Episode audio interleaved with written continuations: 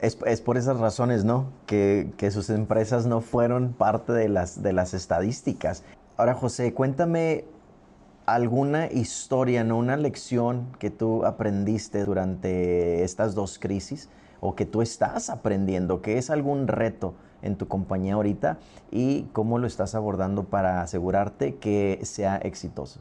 Este es un extracto del episodio número 3 de la temporada 1 de Recesión o No con los invitados Brandon Iván Peña, fundador de la cadena de cafés 787 Coffee, y José Ochoa, consultor y emprendedor. Escucha el episodio completo bajo el título Negocios Latinos ante la recesión.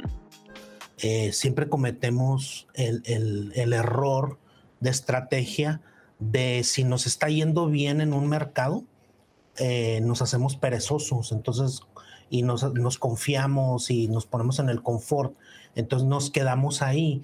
Eh, y creo que ese es un gran error porque en cualquier momento tienes que saber que se puede caer eso. O sea, cambia el mercado, cambia, llegan nuevos jugadores, etcétera. Entonces, son dos cosas. Una, estar en constante evolución y mejora nosotros como compañía, aunque sea el 1%, eh, ya sea eh, tanto gente como algo de tecnología, como alguna eficiencia que descubramos, siempre estar mejorando en la compañía y en, y en, y en lo humano y además brindarle eso a otros canales de, de, de venta, ¿no? Que puede ayudarte a diversificar.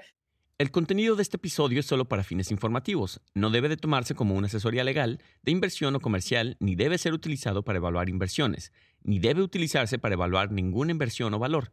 No está dirigido a ningún inversionista o posible inversionista de FinHabits. Para obtener más información, consulte finhabits.com diagonal legal.